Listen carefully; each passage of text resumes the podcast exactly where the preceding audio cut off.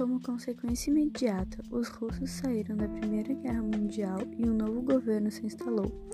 Esse processo é conhecido como Revolução Russa e foi responsável por causar repercussões não apenas sobre os povos que viviam naquela região, mas ajudou a construir o mundo do século XX.